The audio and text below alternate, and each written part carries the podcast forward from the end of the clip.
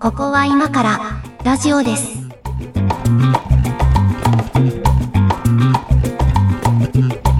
はい、ここは今からラジオです。お相手は上書きです。横屋敷です。三本撮りの三本目です。よろしくお願いします。おお願いします。ちょっと前2本が重すぎたんだうんよね。重かったね。特に先週のやつやばかったですね。あれはなんかうんもしかしたら、これ配信してる時点ではめちゃくちゃ怒られてるかもしれない。うんまああなんかあの配信していかもしれいですねう宇ん宙、宇宙、宇宙霊波線で攻撃されてるかもしれないです。ああな何かのねあの未知なる力であそのう。配信が止められてる可能性はありますけど、 はい。配信されてたら先週のやつも聞いてくださいということで、今日はね配信日としては4月19日配信会になってると思うんですけど、うんまあえっとだから新社会人の皆さんとかは出社し始めて2週間ちょっとって感じですかね。うん、そうだねそ。ろそろ会社にも慣れてきたかなみたいなね。そうですね。もうあれとだから我々の年齢からいくとですよ、あのまあ、大学を出ました、新社会人になりましたから言って、もう20年以上経っとるわけですよ。 21年ですね。そうねで、すね。もうね、うんあの社会もだいぶ変わっていましたけど、覚えてますあー新社会人の頃。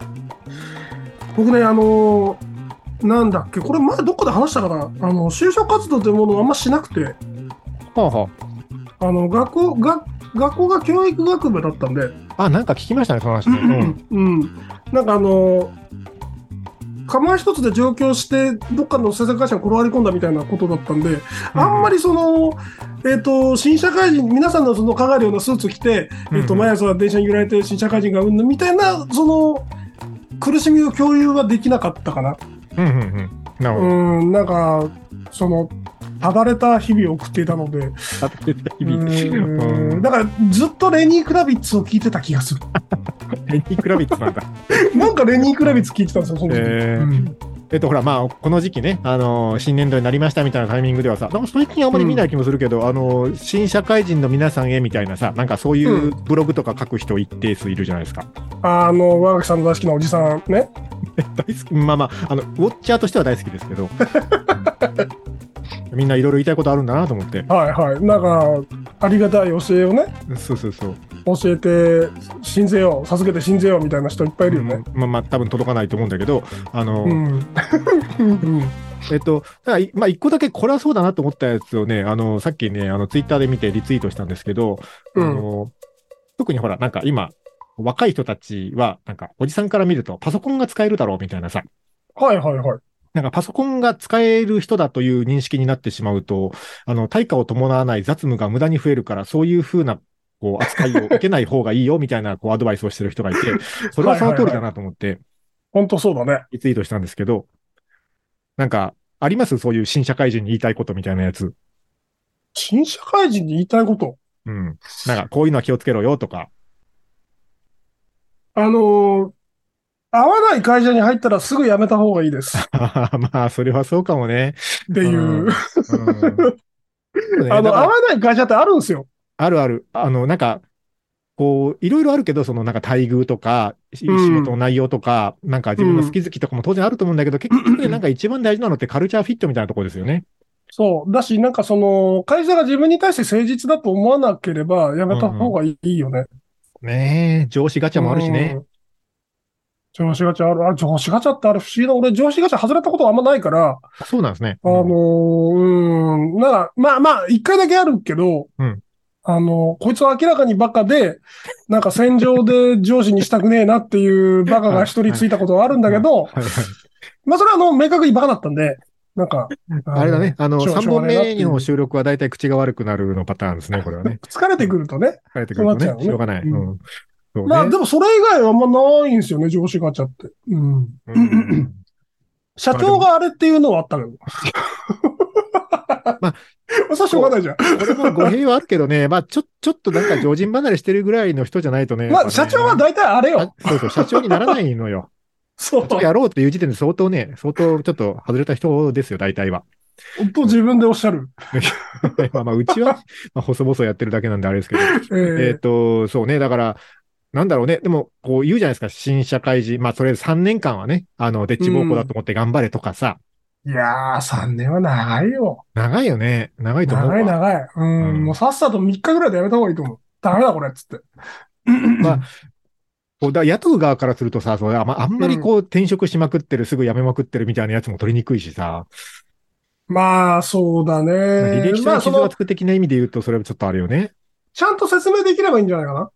ああ。だからその、こういえうっ事情ね、と、この会社に居続けてはいけない理由っていうのがちゃんと明文化、自分の中でできたらやめちゃっていいと思うんだよね。ああ、はいはいはい。なるほどねだ。から人に話して納得してもらえそうな理由がちゃんと作れたら、なんかなんとなく嫌だとかだと厳しいなっていう。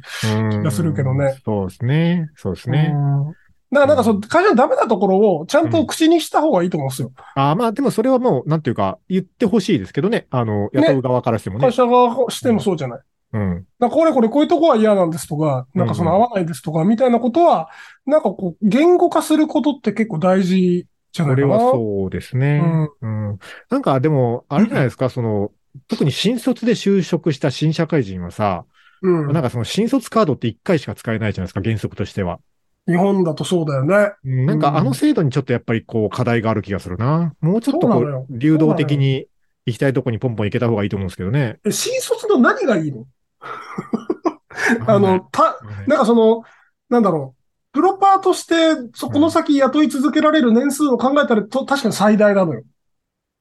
最大の年数を確確保できるとは思うんだけど、それ以外のメリットってあんま感じ感じないんじゃないまあなんかその、経験年数がものを言うような職人仕事とかだったらさ、なうんんか、できるだけ若いうちから取って、その、長い時間かけて育てて、こううん。熟年になって活躍してもらうみたいな、なんかそういうイメージはあるんでしょうけど、つまり、その期待する未来の時間に対してってことだよね。うん、そういう感じですよね。うん。あでると思うけども今の、今の状態で、なんかその、ね、長い年数を期待されてもさ、若い人にしてみたら、そんなこと言われてもって感じじゃないもうあんまいないんじゃないですかそのなんか30年同じところに勤めるぞっていうつもりで入る人。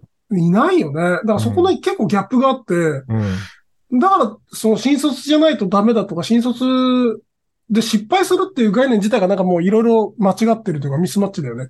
うん。だってなんか我々ほら、その就職氷河期世代を生きてきてるので、うん。なんていうのかな。そうだね。就 職、その。 就なんていうんで職すかその新卒に対する憧れあんまないんだよね。なないとかもそもそもあるし、うんなんか、本当こう、個人の資質とかをさ、とりあえずもうなんか、一回横に置いて社会の状況が変わると、全然その就職環境も変わるというかさ、うそれもなんかん。経験しちゃってるのでね、なんか、そうなんだよね。うん、そのタイミングになんか人生かけるみたいなのって、なんか全然マッチしてない感じがするなってすごい思うんですけど ね。なんかもう運、運が悪かったねとしか言いようがないんですよ。そうそうそ本う。当に。そうなのよ。そうなのよ。我々世代はだからね。そこでその、のなんかさ、その、なんだろう、新卒での就職活動失敗した落語者みたいな、その、はい、はい。十字架を自分から背負う必要ってないなって思うんですそれよは、それはそうだ。うん。ね。ね。だからまあ、その、うーさっきも言ったけど、入り先間違えたと思うんだったら、さっさとやめてたらいいし、うんなんかやりたいことやったらいいんじゃないかなっていう。なんかそまあそのう時代的に結構あのタイミング悪かったなと思うけどさ、自分たちが就職する頃そうのだね。に20年運が前悪かったよは。ね。時代悪かったなとは確かに思うんだけど、確かに思うんだけど、なんかそのほら、えっと、ロスジェネ世代とか呼ばれて、なんかロスジェネ世代救済制度を作るべきだみたいな話とかあったりするじゃないですか。おうおうだからそれはそれでシャラくせえなって感じがしませんまあ、あの、救済しするつもりだったらすればいいけど、なんかその、めんどくさいのは嫌よっていう感じ。そうそうそう。いや、 なんか、まあ、それで救われる人もいるのかもしれないから、まあね、利用する人はすればいいと思うけど、なんか、こう、救済してあげなきゃいけない対象というふうに見られるのも、なんか、それはそれでちょっとなんかね、なんか、や嫌だなっ世て感じ代、が世代でくくくられるとね。だって我々は好き放題やってるから、それは。るかもしれない我々は好きだ放題やってるけど、なんかやっぱりその、うん、 新卒で、うん今失敗をして、なんかその、辛い思いをしてる人もいるんだと思うんだよね。うん職歴がうまくつかずに、うんで、なんかその、せ正社員になれずにみたいな人もやっぱり結構いて、そういう人は救済されるべきだとは思うけどね、なんだか。あ、いや、えっと、だから、救済すべきだという議論そのものは別にいいと思うんだけどさ、うん。なんかその結果用意された制度がなんか、これ鹿児島だけなのかななんかその公務員の中途採用枠をそこだけに開放しますみたいなことだったりするわけよ。え、それはしゃらくさい。市役市役所とか県庁とかに中途で入りませんかと、通常だと入れない年齢だけど、そこだけ開放しますみたいな、なんか、そういうことなのかなみたいな感じするんですよ。しかも、それ、どうせあれでしょ非正規でしょうんいや、正規じゃないんすかい正や、規わかんないわかんない。正規職員だと思うけど、さすがそにれ、そのれ中途採用ってひいうひなら。 非正規だったら本当、ちゃんちゃらおかしいよね。お前らが今までやってきたことをまたやるんかっていう。うんうん。正規だと思うんだけどね。あの、いやでもなんか、ももっと他にもなんか用意するつもりがあるのかもしれないけどさ、まあそこじゃなくないかなっていう気がするんだよね。いや、そうじゃないね。それは確かに。うん、なんか、似たような話で、あの、教員が足りなくて、そう、それもう鹿児島めちゃめちゃ言ってますよ。もう誰でもいいから来てくださいぐらいの。島が多いから、まあう、そのそう他の県に比べて必要なんですけど、うんそこのさ、そのギャップ埋めを全部非正規でやろうとしてるんですよ、あの人たち。もうああらの、ら免許執行してても何でもいいから来てくださいぐらいのね、ポスター貼ってあったよ、この前。 だから俺が行ったら多分採用されるんですよ。免許あるからね。こんな、こんな野蛮な男がね、うんもうん。う、いいじゃない先で生にしすか。てくださいって言ったら、いいじゃないですか。離島で子供たちの教育やって小くだ学さいよ。生にさ、うんここなら見せながら、こう、なんかこう、ここはネットビジネスはこうやんだよっていう話をしてもいいってことなんですよ。してもいいんじゃないですかいいと思うよ、そんな先生。本当うん。いや、なんか、それくらいなんか困ってるはずなのに、なんうかん非正規で、多分中、非正規中心で調整しようとしてるのよ。うん。なんかそなぜのかというと、子供がうそ将来的に少なくなるから、非正規取れないですよ。そうそうなんだけどさ、なんか、ね、その、先生という仕事のやりがいをもっとアピールしようとかさ、なんか、ああ、しょうもなないんていうな。あの、何えっと、採用する時期を、なんか通年採用できるようにちょっと文句を広げようとかさ、なんかいろいろやってますけど、なんかえーやっぱそうじゃないんじゃないかなって気はね、どうしてもするんだよね。違う違う、全然違う。あいつらバカだから、わかんない ですよ口。が悪い。いや、マジで本当にあの、教育は遅れてますよね。今日ね、一応考えね、方が3本目のトークテーマね、新社会人話のはずだったんだけどな。だいぶ、だいぶ飛距離が出ましたな。新社会人話のはずだったんで、ちょっと一回元に戻そうかな。ちょっと一曲いきませんかここはちょっと曲をお願いします。はい。はい。じゃあ僕があの、新社会人になった時に聴いてたレニー・クラビッツでブラック・ベルベティーン。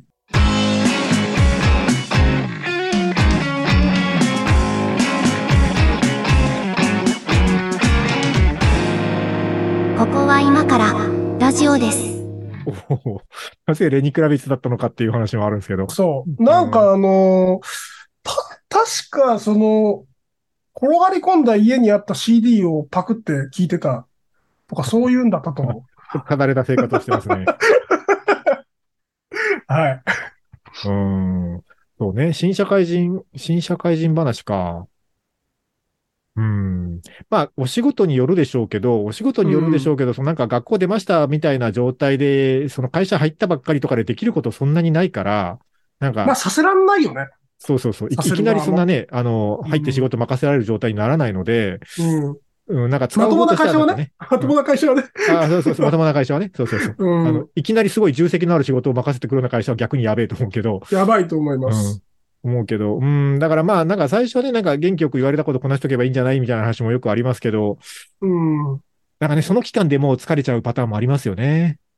だし、まあ、その人間の集団に馴染めなかったりね。うん、うん。僕ね、結構なね、まあ入った業界がそうなんだけどね、周りがね、割とパリピが多かったんですよね。うん、まあ、でしょうよ。 でしょうよ。俺、まあ、全然ね、根がパリピ気質じゃないもんでね、うんあの、一応なんとか合わせていくんだけどね、なんかね、疲れたね。すごい疲れまいしたや、。あんなんだってパリピオブパリピじゃないですか。あの人たちは。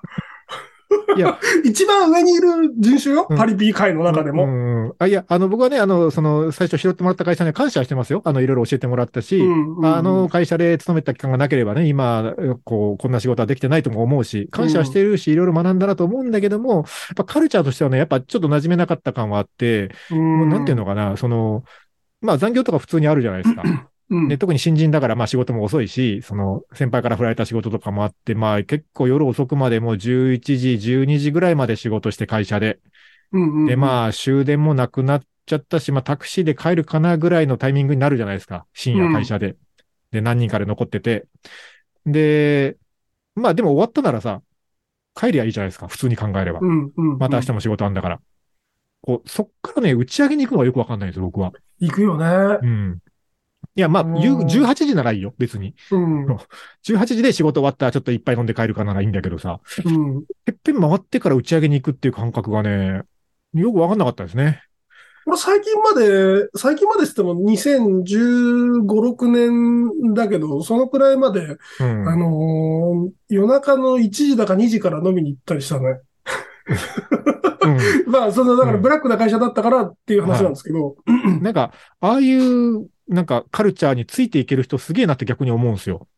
なあ体それ力、なんか体力すごいよね。そう、だから体力もあるってことだけど、いや、それで、やっぱね、一番こう、納得がいかないの は、その、一番納得いかないのは、その、てっぺん回って別に飲みに行ったきゃ行ってもいいんですよ。行って、まあね、ちょっと疲れを癒して帰った方がいいってのは、それでもいいんだけど、次の日の 朝ね、来ればいいんだけど、来ないんですよ。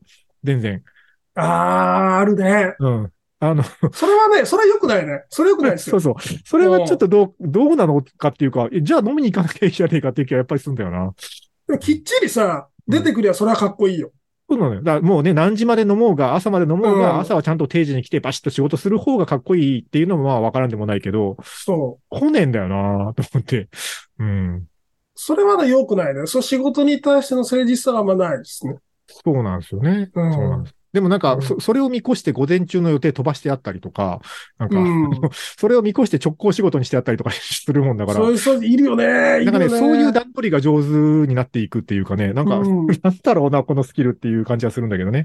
うん。なんか、まあ、あの、あの辺の、その代理店スキルな気がしないでもないけどね。その接待とかも入るようになるから、うんうんあのーそういうスキルがあることは多分生存戦略的に正しい。あまあまあ、そう、ないよりはあった方がね、あの、生き延びやすいとかあると思うんですけそど。うそう。新人の時にそういう経験してて、うんえうんっと、、もうちょっとシニアになった時に、うんうんえっと、そういう調整スキルがあると、う多んう分ん生存しやすくなるんじゃないかな、あの業あの、界だ。からあれなんですよ、その、あの、お客さんが絡んでるなら全然いいんですよ。そのお客さんのもうそどううしよそううもない事情で、そうそう、うんもう深夜になっちゃったとか、もう翌朝はもうちょっとあの、来れないとしても今日はもう深夜まで付き合ってどうこうして話まとめようとかだったら、全然いいんだけど、打ち上げだからさ、身内なのよ。その、終わった後の話だからね。いかなくていいからね。 そうそうそう。そう、っていうのが、新社会人の頃感じた理不尽の一番ですかね。 なんだろうな、この話今日。うん。あーまあでもすごいわかる。なんか、うんと、僕は打ち上げに出るけど、朝には来る派でした。あ、だからそれ大事大きっ事。あちりの、うん。そう。でやっぱね、そこは新人だから、なんとかして朝行くんだけどさ。う。うんおこうなんか朝来たことを評価されたりするの。お前よう来たな、みたいなね。なんかだか。らそれいやも、それもなんかその、なんだろうんう、評価されてて、あれなんだけど、理不尽な話だよね。そうそう。いや、 定時だから来るよ、みたいなね。それうは、んそれは来ますよっていうう。ん。そうね。うん。もう一回就職するならどんな業界がいいですかもう一回か。二十歳過ぎだとしてうーん ?20 代だとして。 20代で20歳で教員になるかな あ、やっぱ教員になりたいはどっかあるんですかえなりたいというか、なんかその、安定した仕事をしてみたいですね。ああ、まあ、まあ、安定っちゃ安定なのかな。まあ、クビにならないという意味ではそうかも首ね。にならないからね。うんいや、。なんかちょっと、あの、不安定すぎたなと思って、その振り返ると。ああ、それはそうか不も安ね。定すぎたので、もう一回があるんだったら、まあ安定して、なんかその、安定したということは、その余地があるってことじゃないはいはいはい。なんか、その、でっけえゴールデンレトリバーを飼って、でっけえ家に住むみたいな将来もあったのかなっていう、あ あ。 わかんないですけど。そうだね。まあ、だからそう、教員の待遇がどんな感じか全然知りませんけど、うん。なんかね、あの、僕、先生はすごい、あの、尊い仕事だと思うし、先生頑張ってほしいんだけど、うんあの、なんか自分がやるかやらないかみたいな想像したときに、なんていうのかな。ほら、い今一応その、なんか、やってる仕事的にはさ、その頑張ったら頑張った分の成果が出ることがあって、そこがモチベーションだったりもするわけですよ。うんうん。まあ、それなんか、もう、平たい話で言うと売り上げみたいな感じで返ってくるじゃないですか。はい、はい。なんかそういう感覚ってあんまり先生なさそうだなと思って、なんか教え子がすごいあー出世したとかそういう感じなんですかね。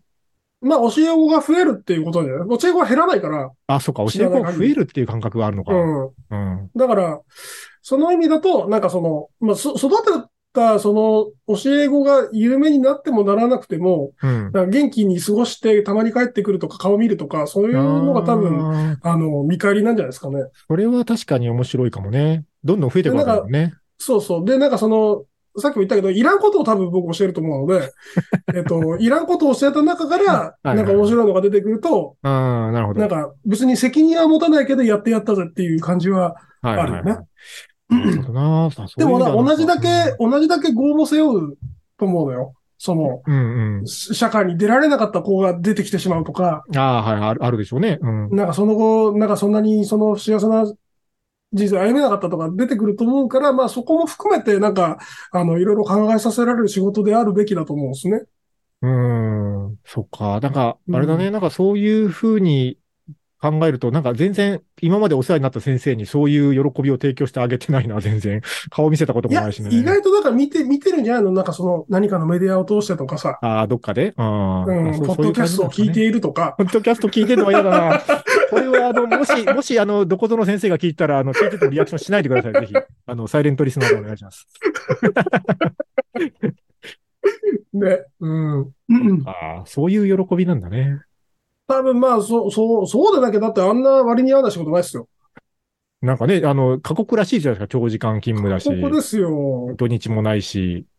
そうね。だよ。ストレスしかたまんない仕事だと思うよ。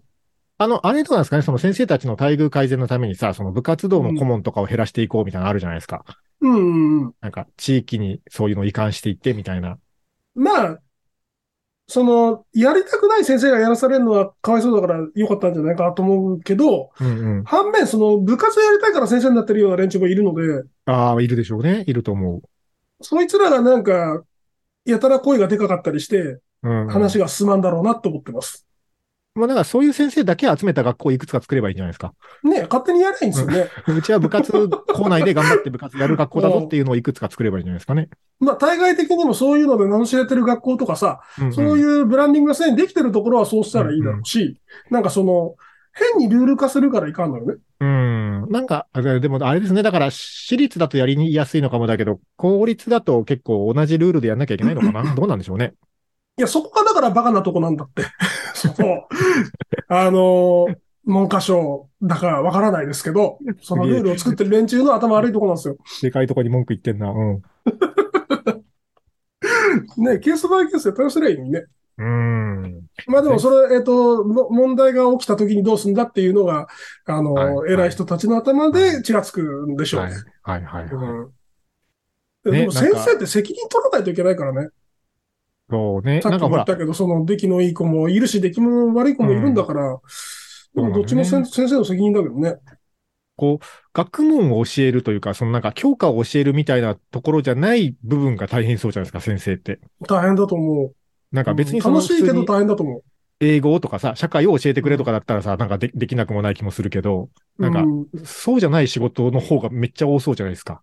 虐待されてる子とかいるからね。うーん、まあその子のね。この子の毛をどうするか。かとかさ。あるでしょうね。うん。だから、そその子に無視を決め込むという選択肢もちゃんとあって、はあはあはあ。まあ、深入りしないっていうことかな。そう、そう、ん。いじめもそうだよね。いじめいとじかめもはね絶対対応しないといけない事柄だと思うんだけど、うんただまあ今の先生の選択肢の中には関与しないっていう選択肢があるんです。あるかもね、あると思う。うんうん。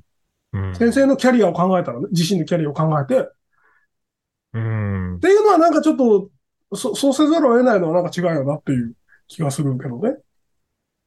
どうなんでしょうなんかこう、あの、教、教員話になってきてるけど、その教員うのんその求められるスキルとして、そのなんかそういう教育学部的なところに行ったことがないからわかんないんだけど、その、教科を教えるための能力も当然学ぶわけじゃないですか。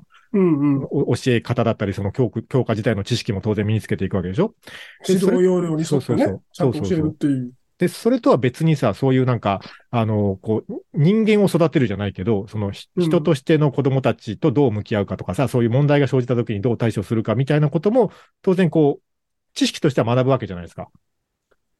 知識として学ぶんだっけあれ。ん学ばないのかなわ かんないけど、学ぶんじゃないかなという。だから問題に対しての、うんなんか行動みたいな、風邪薬みたいな話は多分いっぱいあるんじゃないですかね。対処法みたいなことか。そうそうそう。うんうだかんうんらそのだどういう、その、育ち方をしたら正解みたいなのが、うんえうっんと定義できないので、そうね。まあ、正解は決めづらいかもね。確かに。さかなクンが正解かどうかっていうと、先生によっては不正解なわけじゃん。いや、大正解だと思うけどね、あんなの。いや、大正解なんですよ。大正解なんですけど、うん、多分先生に、ざ全然魚に興味がない先生、うん。そういう学問に興味がない先生にとっては、うん。つまり俗物にとっては不正解なんですよ。魚のことばっかりやって。なん大か、正解じゃない、あんなの。うんって思うじゃん、んでも、そういう評価を下してしまう先生ってやっぱいるんですよ。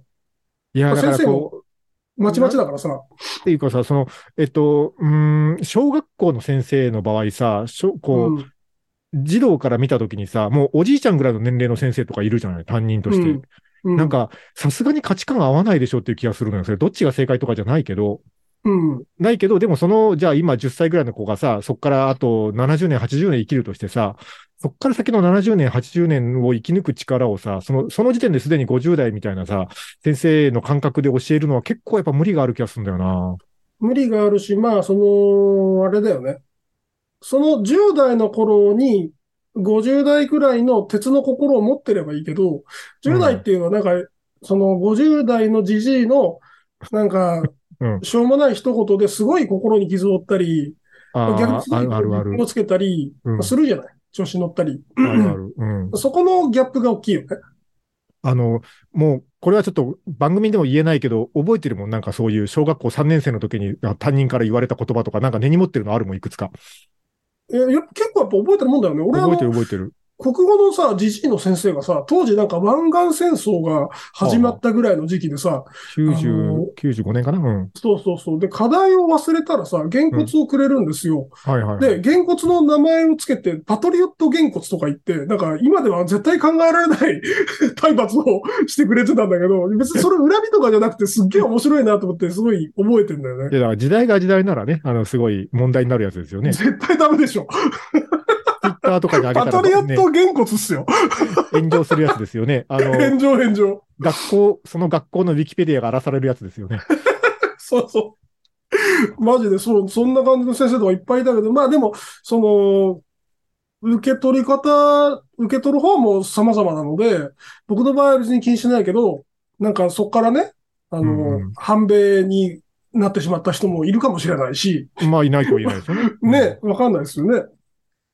いや、難しいな。うんだから、なんかね、あの、 まあ、僕はちょっとパリピな業界にいたっていう話もしたけど、あの、会社を描選んだ時のモチベーションの一つとして、なんかね、僕、その、大学が法学部だったので、同級生が結構その法律家を目指すやつが多くて、はいはい。あの今でもその同級生に弁護士もいるんだけど、裁判官とかもいるんですよ。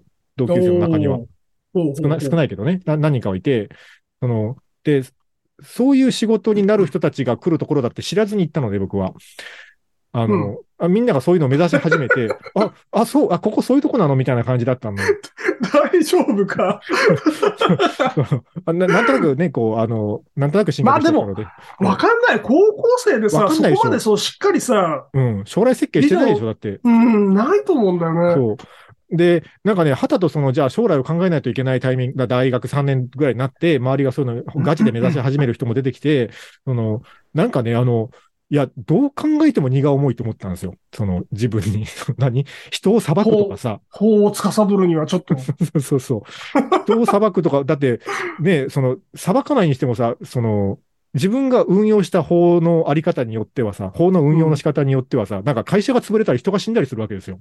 まあそうだね。なんか、そう、さすがに重いだろうと思って、なんかね、う一番そういうのから遠いところに飛んだつもりなんですよ、その就職活動は。なんか、あーできるだけ人が死なない、るほどねあの、なんてい自うの分の直接的な影響力の範囲で人ができるだけ死なないっていう死なない、その人の人生を大きくこう、なんか変えたりしない、ジャンルに行きたいっていあうーモチベーションがなる結構あって、まあ実際はね、まあまあ影響力のある業界ではあったんだけど、あの、まあ言うむてしもろまあ、影響力あると思うけどね。うん、まあまあ、まあ言うてもエンタメ方向に近いところだったので、そのなんかね、あーエンタメ人が死んだりとかは、まあそんなに縁がないかなという感じはありましたけど、うん。うん、とそういうモチベーションで選んだので、なんかそのね、人の人生に関与する仕事をやってる人ってなんかね、結構それだけでリスペクトしてる感があるんですよね。先生とかもそうですけど。人の人生に関与する仕事の方が、まあ多くないなんかその、飯屋もそうだし、まあね、そうそう、え、まあね、食品衛生とかそういう意味でもそうだよね。うん。なんいか、医療関係とかもそうですよね。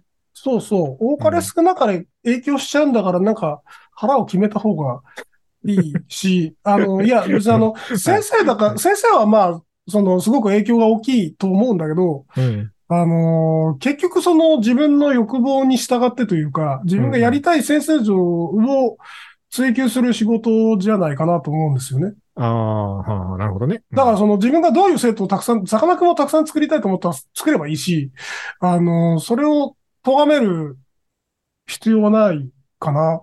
でうも、んそういう先生はやっぱめで悪目立ちしちゃうんじゃないですかあの、すするするする。る、する。うんだからその、そこと戦えるかどうかっていう、ああ、たた戦ってでもやりたいかどうかなのか。やりたいかどうかっていう話だと思うよ。うんなるほどね。だやるんだったらそういう感じでやりたいですね。だからね。あの、僕はそうですね。ちゃんと、その来世でちゃんと、そのなんか、やる気があっ たら、もう、もう来世の話になってる けど。ただ今世はあんまやる気がなかったから、なが流れるに身を任せてこんな感じですけど。 うんうん。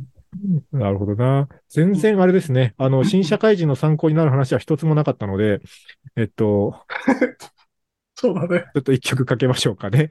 えっと、そうだな。じゃあ、曲はこれにします。クリープハイプで社会の窓。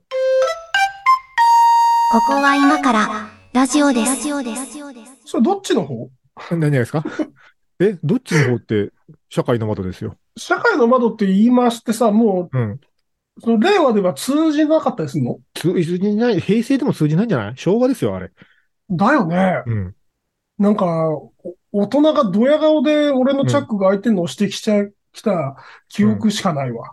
いや、でも社会の窓ってすごい、なんていうか、あの、奥ゆかしい比喩だと思ってましたけど、違うんですか ね。だって、だって社会の窓じゃん、実際。何、何社会で すか何社会の窓なのよその、そのれ 窓の奥から社会は始まるんですよ。はまあまあまあ、そこまで、うん。そこまで深掘りすればそうなんですけど、うん。なんだかなっていう。あのそんなことばっかり言ってるとね、あの、こういうしょうもないおじさんになりますよっていうあたりなるほど、なるほがど、。あの、若者に伝わるといいかなと思いますけ ど。そうだな。まあでもでも社会人になってもう20年、21年とかなるので、うん。ね、こうなんか社会人生活後半、もう、もう折り返したけど、あのあ、どうしましょうかねって感じがしてきてますね、最近はね。いやむしろさ、なんかその、いつまで社会人をやらなければならないのかっていうのがまあ曖ね昧じゃない、今もう、まあね。うん。 65過ぎても働かないと生きていけない人もいるわけじゃない。はいはい。まあね、老老後2000万問題とかね、言われますからね。そう。もう俺なんかほぼ確定だからね。 貯蓄もなければ、その、家もまだ建ててないしさ、なんか、うん。こう、で、家賃を払うためには、なんか、な仕事をしないといけないわけじゃん。ね、なんか、どう。うんどうするかな、みたいな。どうなんでしょうね。だからまあ、引退しないのが多分でも理想っちゃ理想で、その、まあその体力的な問題あると思いますよ。その体が動かなくなるとかさ、記憶力が衰えるとかっていうのは、その加齢に伴うそういう衰えはまあしょうがないけど、でうもんそこを踏まえた上でもできる仕事があるなら働いてたくはありますけどね。何もすることがないのきつくないですか することあるって、趣味とか。まあまあ、はい。まああるけ ど、あるけど、なんていうのかな。いや、いいっすよ。別にそのなんかゲームして過ごすとかさ、なんか好きな映画見て過ごすとかは、それはそれで幸せな余生だと思うけど、でも、なんだろうな。一応その、なんか、金額の高はともかく、なんか仕事して、なんかその仕事の対価をもらってるっていうのはさ、なんか、さっきの話とやや矛盾するんだけど、社会に何かをちゃんと提供してる感があるじゃないですか。あれだね。なんか、売れる、売れなくても別にいいけど、ずっと皿を焼いてますの人になるやつだね。それは。えと陶芸家みたいな。うん。うんうんいや、これはあの、一応、肩書きは陶芸家ですっていう。その、うん。でも、い一枚も売れない皿焼き続けるのは、それはそれでしんどくない 違うの。たまに売れるのよ。ああ、なるほど。たまにね。たまに売れるっていう。はいはいはい。ああ、そうか。うん。古本屋とかやりたいっす。あ、古本屋いいかもね。うん。もうだかあれら、って結構力仕事よ、あれ。いや、だからなんかもう大学生アルバイトかなんか一人雇って、本 本好きの文学部の女の子とか雇って、こんな、こんな客の来ない古本屋にバイトなんかいらないでしょとかって毎日怒られながら仕事したいっす。もう設定がラノベなんだよな。なん か。うんまあでもそれはさ、成田悠輔の切り抜き動画を発注する人とそんなに変わらなくないえーもうちょっと、もうちょっと文化的じゃないなんいか。やもうちょっとね、多少文化的だけもどうちょっと ね。文化的でしょ。じゃあもうなんか、成田悠輔の YouTube 動画を切り抜きを発注する老後みたいなのでも、まあ悪くないというか。いや、悪いでよ。もね、でもだ大多数、その働かなくて良くなる気がするんですよね。その、ホワイトカラー特に。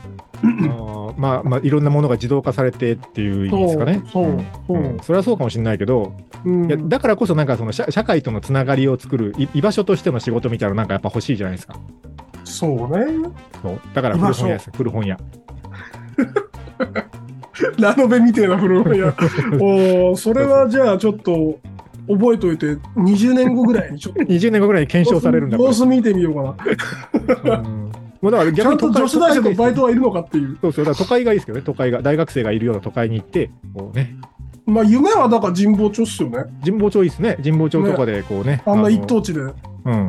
あ誰にでもは売らないっていうね、一元さんお断りぐらいの勢いで。あとなんか気の利いたコーヒーとか出すでしょあ、そうそうそう、あの、なんかちゃんと豆から、はい、手引きのコーヒーミルで、はい、提供しますああ、もうごめん、全部上垣さんに繋がっちゃった。いい音楽、いい音響で音楽が聴けるんだ、本で。あ、そうそうそうそう、あの、あレコードでかけますから、なんなら。ああ、もう見えちゃった。で、そのレコード売ってくれみたいなね、ちょっとなんか、あの、音楽かぶれの若い大学生とかが来てら、売ってやらないです。お前みたいなやつにはまだ早いです。帰るっつって。うん。20年来てからこう言ってね。いやー、老害極まれり。そうそうそういう、そういうじいさんになりたいなっていう話で、今日はどうでしょうか。はい新社会人に向けて。社会人に向けて、はいはいそういうおじさんになれるように頑張っていきましょう。はい、えっ、と、番組へのメッセージは、えー、ツイッターでハッシュタグつけてコメントしてもらうか、番組公式サイトから、もしくは YouTube からコメントなどなどお願いします。ということで、今日もありがとうございました。ざしたー。